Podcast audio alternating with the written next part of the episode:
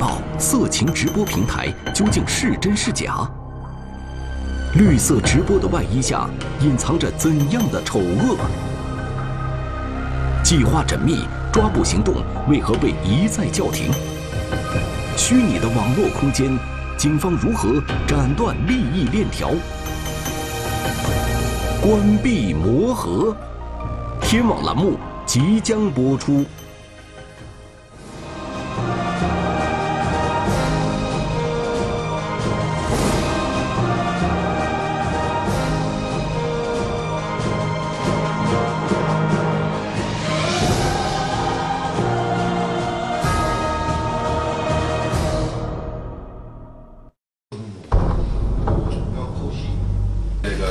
零一七年十二月十一日，吉林省白山市公安局的会议室内，气氛异常凝重。警方正在紧张地部署一场规模空前的大型抓捕行动。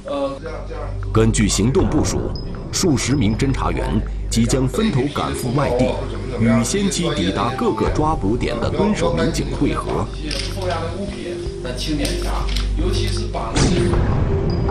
白山市公安局成立了由治安支队、网安支队组成的联合专案组，集结多警种，抽调精干警力近五十人，参与案件的侦破工作。这起案件呢，这犯罪嫌疑人呢，是通过互联网啊进行违法犯罪活动，这个涉及的人员比较多，另外这个地域比较广。究竟是一起什么样的案件？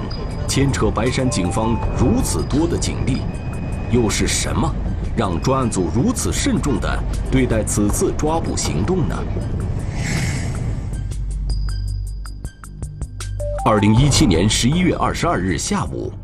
白山市公安局治安支队接待了一名特殊的举报者。该举报者名叫汪某，是一名网民。汪某称，近一时期他接触到一个网络视频平台。而这个平台上的内容让他感到十分不安。名叫“帝王宝盒”一个 APP 平台，嗯，它的广告推广以及内容呢，他觉得挺挺丰富的，所以他就申请了一个普通会员。里面每个点开之后呢，里面会有很多的直播间，直播间里呢都是这种黄播，就是基本上有的是女的不穿衣服的，啊，还有的是男女在一起的。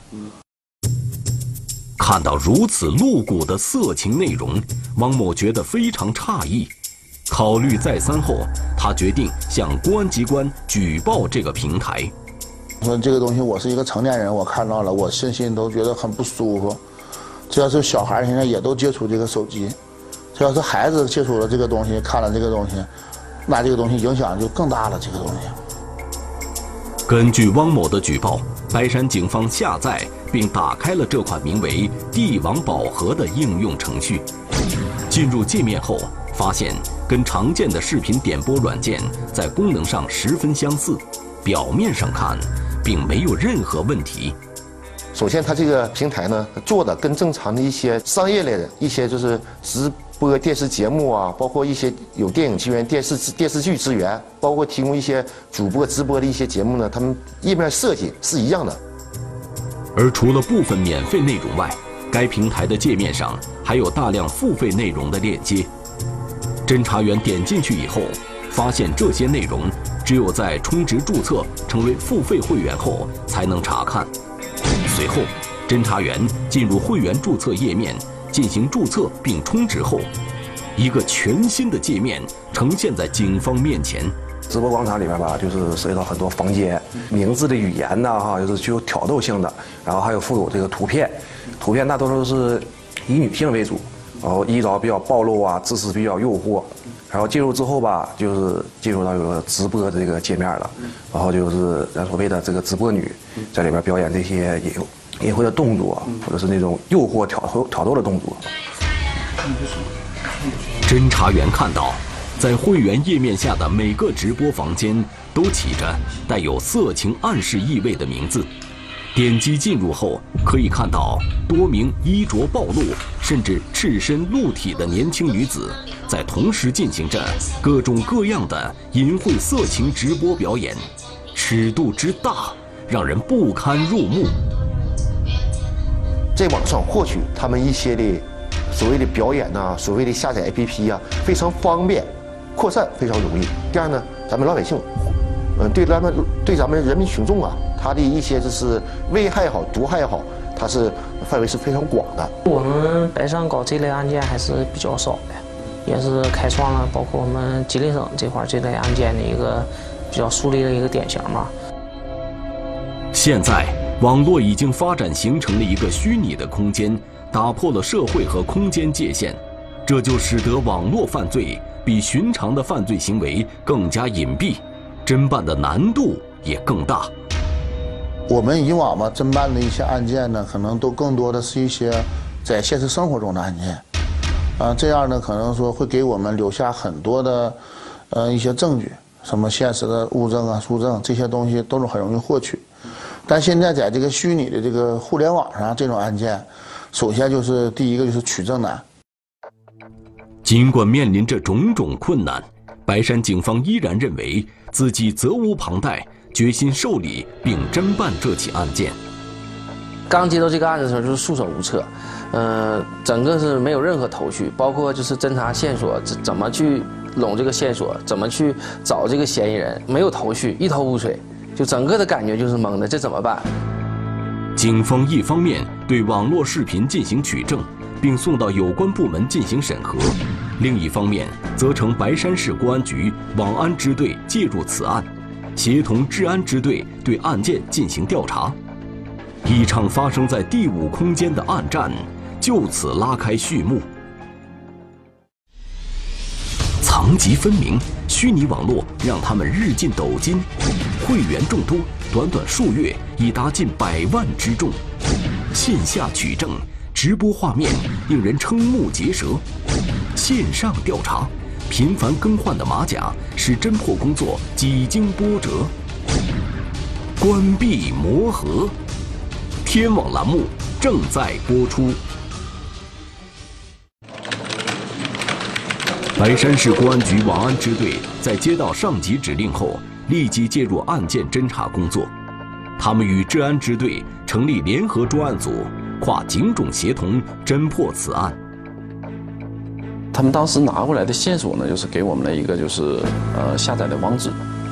嗯，我们通过这个网址呢，然后找到了这个帝王宝盒的这个 APP。啊，当时的时候呢，我们也是没见过这个东西。针对此类案件取证困难的特点，专案组首先对该平台涉及色情表演的直播活动进行分段取证，以此确保本案证据链的完整。我们刑法规定嘛，网络传播淫秽物品牟利，它传播够到一定数额以上，它才构成这个犯罪嘛。所以我们利用半个月时间，对他，呃，帝王宝盒呀这个平台，呃，对它一些犯罪行为呢进行了一些完整的固定。我们是白山市公安局工作人员，现在对帝王宝盒 APP 平台涉嫌传播淫秽物品进行取证。然而，取证过程并不轻松，该平台用户的活跃时间段大部分都集中在深夜，为此，治安支队的办案民警不得不调整自己的作息时间，很多人都因此而过上了黑白颠倒的生活。我们就是每天晚上的二十一点左右，呃，开始那个对这个直播平台进行那个调查取证，就是同一同步同步的录音录像，然后到每天的第二天凌晨的三点。与此同时，网安支队也同时展开行动，对该平台的组织架构进行梳理，力求找出其幕后操纵者。就是说，这个囚犯呢，他一般都会有一个编号，每个人可能都有一个号码牌儿，啊，就类似于这个意思，啊，他们在呃虚拟的所谓的虚拟世界当中，他们是拿着他们的这个号码牌儿来互相对接，啊，那我们的工作就是就是要把他的这些号码、他的昵称，然后跟他的真实人给他对起来，啊，那么他就是现实当中这个人。通过对帝王宝盒这个应用程序资金流向的调查，侦查员发现，该应用程序的营销模式是金字塔型的逐层代理，用三元和五元不等的价钱来批发所谓的会员权限，三元一个或五元一个。他们这些大代理呢，再通过他们下面发展的其他人员，他们再加价把这个会员权限呢，每一个以十元到十五元不等的，他们再卖出去，所以层层扩散。掌握了帝王宝盒应用的营销模式，结合该平台的注册用户数量，警方推算出了该团伙线上获取非法所得的总额。就说他们应该是从经营开始，大概涉及到会员应该是九十六万多，呃，然后呢，违法所得应该达到二百八十万元左右。那个时候是我们呃估计的这么样一个一个情况。它的市场拓展是非常快的，同样呢，它的利润的这个增益速度也特别特别快，也就短短的几个月时间，啊，发展速度之快呢，也都是我们未曾想象的。警方注意到，该应用除了通过注册付费会员获取收益之外，还有一些广告收入，而这些广告的内容也都包含着大量非法信息。房间里边啊有涉赌的、淫秽的这种广告，呃，有一些品这个板块是收取这个广告费的，呃，像它从第一排呢能达到一千六，啊，第二排能达到一千二。啊，最低的是第五排以下能达到八百块钱。我们认为是说，下面这些板块，这跟他都有这个，呃，有这个资金的来往的。专案组分析，帝王宝盒平台通过广告所获得非法所得，会逐级汇总到代理商的账户上，而代理商在抽取所得利润后，会将这笔钱转给帝王宝盒的运营人员。由运营人员最终汇总到平台老板的账户上。我们跟保安部密切配合，顺藤摸瓜，看这个钱充值到哪里去了。他是通过是支付宝也好啊，通过微信也好啊，他们得呃汇总到一个地方。通过这个资金往来，我们确定了他一些就是人员的身份。经过警方抽丝剥茧般的梳理。帝王宝盒应用程序背后的利益链条逐一浮现，这个网络犯罪团伙已经呼之欲出。得出一个结论：分布的非常广，分布在全国五个省六个地市。他们联系呢，都是通过网上，或是无线，或其他其他联系手段。他们平常很少见面，啊，这是他的一个呃犯罪嫌疑人他一个犯罪的一个特点吧。在追查了无数笔转账记录、调查了数不清的银行账户之后，警方终于掌握了该平台的资金流向。他们注意到，不管是哪一级的代理商，他们获取的大部分资金最终都会转到同一个账户里。经过进一步追查，警方得知这个账户的户主姓林，男性，开户地点在浙江省杭州市。林某呢，就是在杭州。开了一家小网络公司，呃，他也承办一些正常的网络公司承办的一些业务，嗯，以这个合法的外衣对自己的这个行动进行了一些遮挡。我们通过对林某呢，他这个犯罪团伙其他成员进行一个碰撞，我们发现他这个，呃，杭州这个公司呢，他们还有其他三名员工。在随后对林某及其公司进行调查时，侦查员发现。其所经营的网络公司在近期内有一些反常，就是日常，包括说他每天他的花销非常大，啊，但是说他这个公司，就我们现在掌握吧，公司并不是生意特别好，嗯，啊，以他的收入应该支付不了这个花销。经调查，林某经营的网络公司长期处在亏损状态。但从二零一七年十月份以来，汇入林某私人账户的款项突然猛增，这些款项显然非常反常。结合之前的调查，侦查员判断，林某很有可能就是帝王宝盒犯罪团伙幕后的主谋。我们到了实地对这个林某看了一下之后呢，发现他这个人的性格啊，比较有心计，比较偏执的这么一个人。比如说，他喜欢打台球。他的可能说他能不吃饭，一打都打七八个小时。尽管林某已经近在咫尺，但是专案组认为此时还不是抓捕他的最佳时机。虽然资金流向表明林某具有重大作案嫌疑，但是警方还没有掌握他组织网络色情表演的确切证据。围绕林某，专案组还有大量的工作要做。通过侦查呢，我们逐渐梳理出来，经营这个，呃，涉黄平台呀，就是帝王宝盒平台，它的服务器也是由这个林某注册的公司去出面去租的。毫无疑问，帝王宝盒应用程序的幕后老板就是林某，他与公司内的几名主要员工形成了该应用的核心架构。林某在网络上召集下层代理商以及平台工作人员，对该应用进行日常维护与运营。警方撒下大网，派出多个侦查小组奔赴涉及本案的各个省市。将帝王宝盒非法应用的涉案人员全部纳入布控范围，可就在所有涉案人员全部进入侦查视线之后，专案组发现了一个令人疑惑的情况：这些人竟然没有一个人与那些色情表演的主播有联系，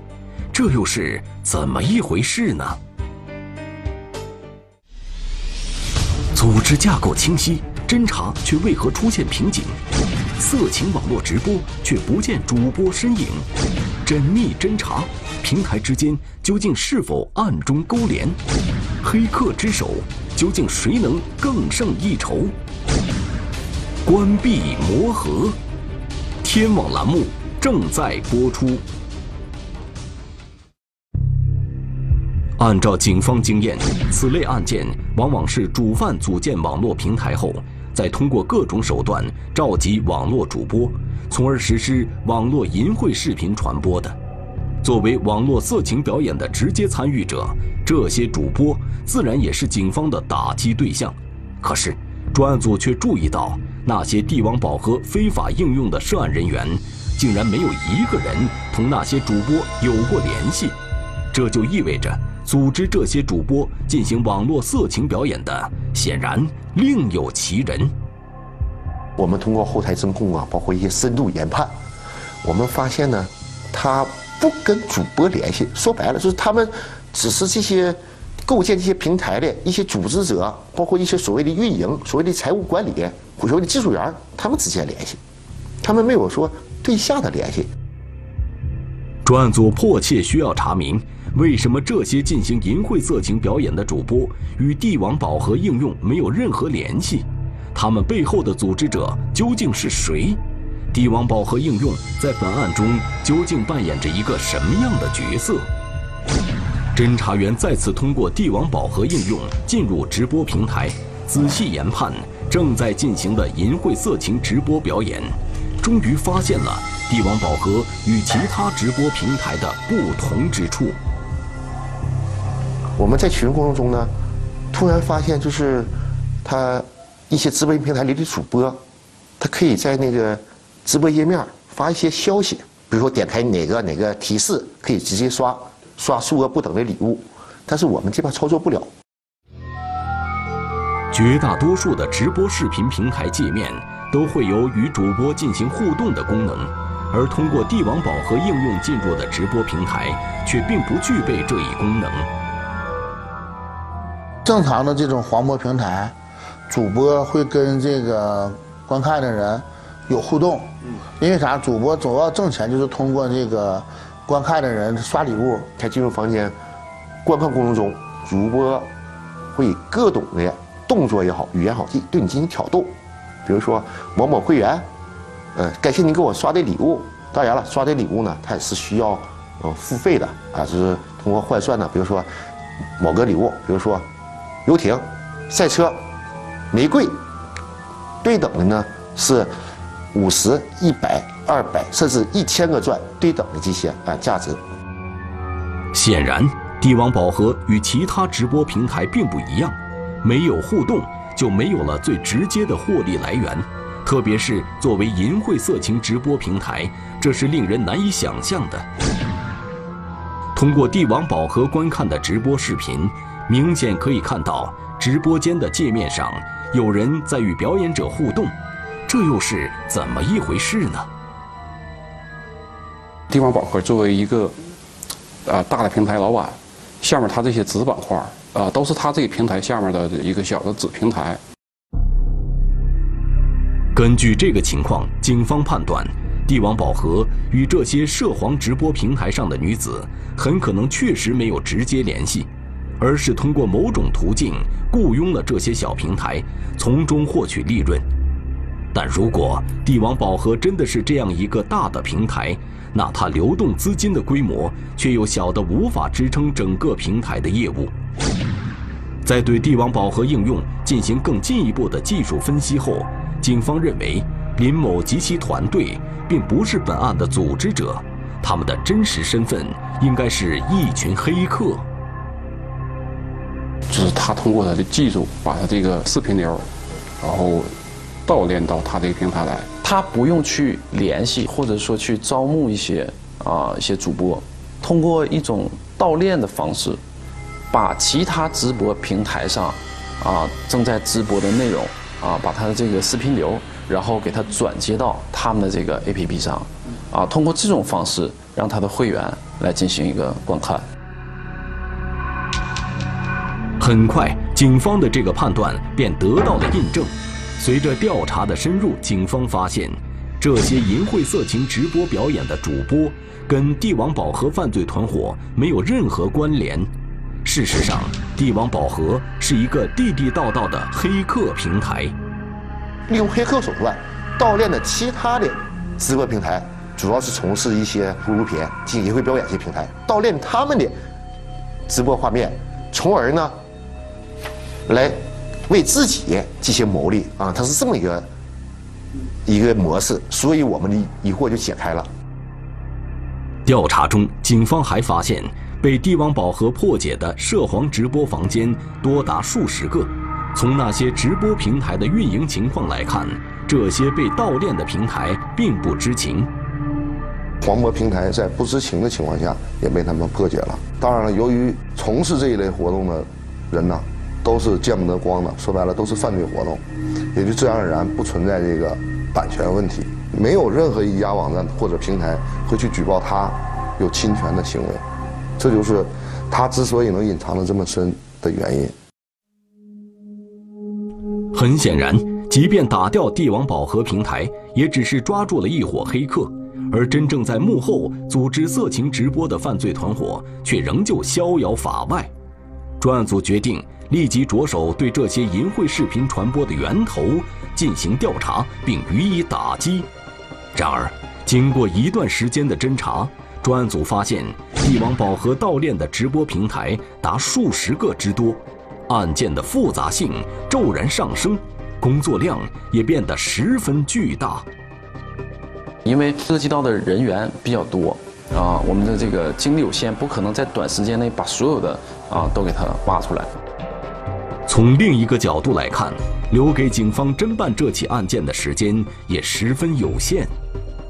因为他们这个变换的非常快，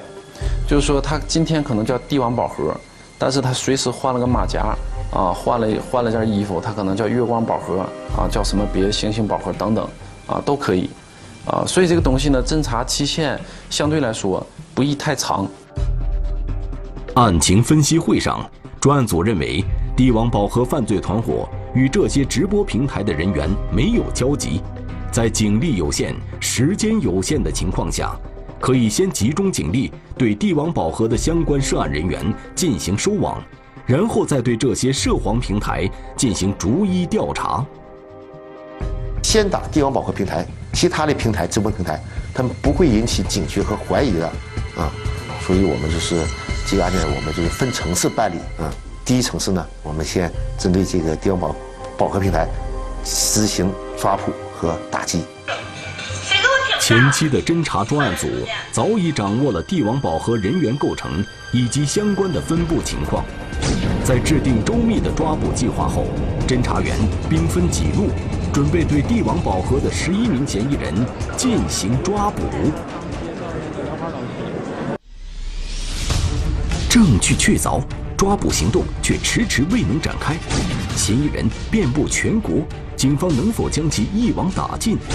抓捕在即，却又状况频发，斩断恶源，网络净化势在必行。关闭魔盒，天网栏目正在播出。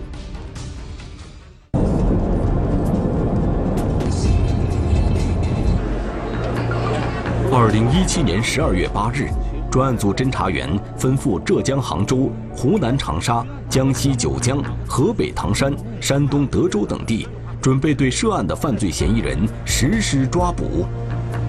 第一抓捕指挥部嘛，是在我们白山本地，它提供一些后台后勤保障，包括技术支持。第二抓捕组呢，由我们市局分管局长郭局长带领，我们前往浙江杭州，因为主犯林某的公司，包括一些其他的所谓的公司的一些呃其他犯罪嫌嫌疑人，他们都在杭州。然而，就当专案组准备对涉案人员进行收网的时候，一个突发情况打乱了原本已部署周密的抓捕计划。到达杭州以后呢，我们通过对林某的一些行轨迹啊、住址的一些研判，发现了一个重要的线索。这个林某将在几天以后，他跟一个山东济南的一个嫌疑人跟他相会。然后当时我们已经稳定住的，就已经掌控的三个犯罪嫌疑人没有提早动手，怕动手之后会惊到这个主犯林某。近半个月的跟踪调查，在杭州负责蹲守主犯林某的侦查员早已掌握了其日常活动的规律。然而，抓捕行动在即，林某却突然萌生了出行的念头，这让专案组感到有些措手不及，气氛立马紧张起来。专案组立即叫停了全部抓捕计划，并对林某的抓捕方案进行调整。前线的抓捕指挥部呢，根据这个情况制定了一个现场的抓捕方案。我们准备放林某去济南，跟魏某会面以后，我们对他俩呢，同时进行密捕。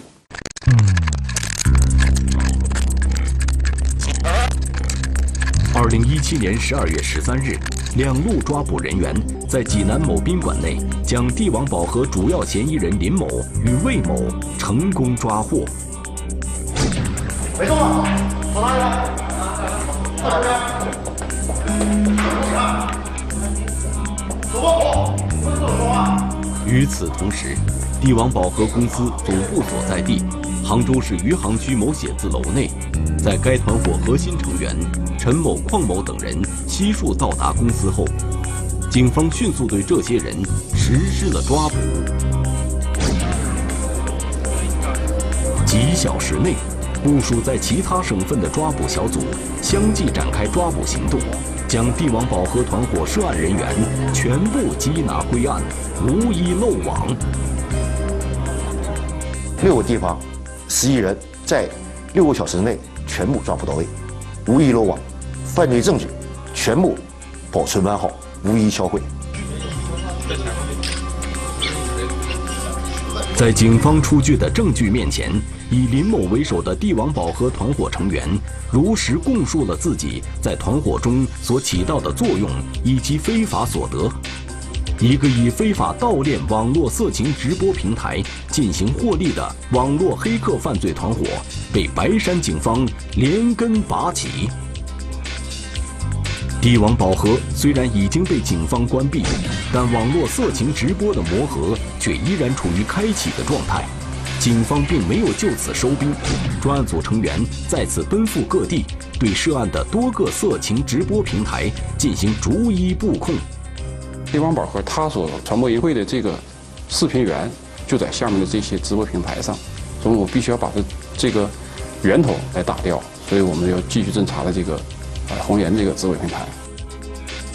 在通过帝王宝盒应用观看的直播里，一个名为“红颜”的色情直播平台是规模较大并最具有代表性的一个。在成功打掉帝王宝盒团伙后，红颜平台首当其冲进入专案组的视线。我们在通过帝王宝盒观看另一个平台红颜平台一些淫秽直播表演的同时，我们对他的主播。我们就进行了一些证据固定。在调查中发现，这个名叫“红颜”的涉黄直播平台，其非法牟利的模式也与帝王宝盒不同。它的消费模式为通过第三方的支付平台购买平台的虚拟货币，用于直播时的消费。除此以外，该平台的主要经营者也具备一定的反侦查意识。它就是相比较这个帝王宝盒，可能它要复杂一些了。它为了就是说它的反侦查意识能更强一些，它基本上就是说这一个平台，它在呃很短的时间，一个月或者两个月的时候，它就要变换一次马甲。有了之前侦办帝王宝盒的经验，专案组轻车熟路，在很短的时间内就彻底摸清了红岩直播平台的组织架构，并掌握了相关涉案人员的详细情况。红岩他有平台的负责人，他建的这个平台，然后呢，他还有有技术人员，在下面他还有所谓的是运营人员，啊，在运营下人员下面还有家族长。调查中发现，主播在诱导观看者用虚拟货币进行交易后，便会将观看者拉入一个微信群，通过对这些进行涉黄直播女子的微信号进行深入调查，警方发现了一些被称作“家族长”的人。家族长呢，就是说他不需要呃来进行这个淫秽表演，但是他手里边有很多的这个直播女的这个资源。由他来带领这帮直播女，就说介绍这帮直播女到这个红岩这个平台上进行淫秽表演。家族长对红岩平台上的女主播进行统一管理，分配他们在一些活跃度较高的时段去表演，并承诺结算有保障。他们有一个这个后台，就是财务这块由财务来结算，呃，老板分百分之二十，然后运营分百分之二十。大约是这个数哈，然后这个家组长分百分之十五到二十左右，完剩下的百分之五十是分给这个直播女。经过深入调查，警方确认，这个名叫红颜的涉黄直播平台是由饶某、牛某、李某三人共同出资搭建的。在运营期间，他们招募了刘某、陈某对平台进行日常维护。并由范某、张某等所谓的家族长组织人员在平台上进行淫秽色情直播表演，从中牟利。二零一八年三月中旬，专案组再次分兵各地，对红颜色情网络平台的主要犯罪嫌疑人进行抓捕。随着以红颜平台为代表的多个从事网络色情直播的犯罪团伙落网，这个网络色情的魔盒终于被警方成功关闭。虽然这帝王宝盒和红颜在犯罪形式上有所分别，但他们的行为都构成了传播淫秽物品牟利罪。根据我国刑法第三百六十三条规定，以牟利为目的。制作、复制、出版、贩卖、传播淫秽物品的，处三年以下有期徒刑、拘役或者管制，并处罚金；情节严重的，处三年以上十年以下有期徒刑，并处罚金；情节特别严重的，处十年以上有期徒刑或者无期徒刑，并处罚金或者没收财产。从电王宝和这起案件呢，得看出。这个我们打击此类犯罪的这个决心和态度，啊，今后呢，我们要始终对此类犯罪保持严打高压态势，为广大网民，特别是青少年，打造晴朗网络空间。我们也希望广大网民，这个上网时呢，加强自我保护，远离呃淫秽色情，文明上网，健康上网。互联网发展给现代人的生活带来了非常大的变化，但是。看似虚拟的网络世界，却成为一些不法分子的犯罪工具。他们在虚拟网络的角落里从事着违法犯罪行为，从中谋取暴利。从二零一一年至今，全国扫黄打非工作小组办公室、国家互联网信息办公室、工业和信息化部、公安部等多家部门联合部署开展净网行动。力争创造纯净的网络文化环境，网络不是法外之地，打击第五空间犯罪依然任重而道远。中华人民共和国公安部 A 级通缉令：肖建春，男，一九八四年十月二十一日出生，户籍地址广西壮族自治区宾阳县新桥镇大林村委会柯甲村二百五十二号，身份证号码四五二幺二三幺九八四幺零二幺幺零五七。该犯罪嫌疑人涉嫌电信网络诈骗犯罪在逃，请广大观众提供有关线索，及时拨打幺幺零报警。深更半夜，四头待产母牛同时被盗。防护林里，小树被砍制成赶牛围栏，一波未平，一波又起。几十头牛为何连生怪病？看似平常的牲畜交易，暗藏怎样的玄机？夜半牛棚，天网栏目近期播出。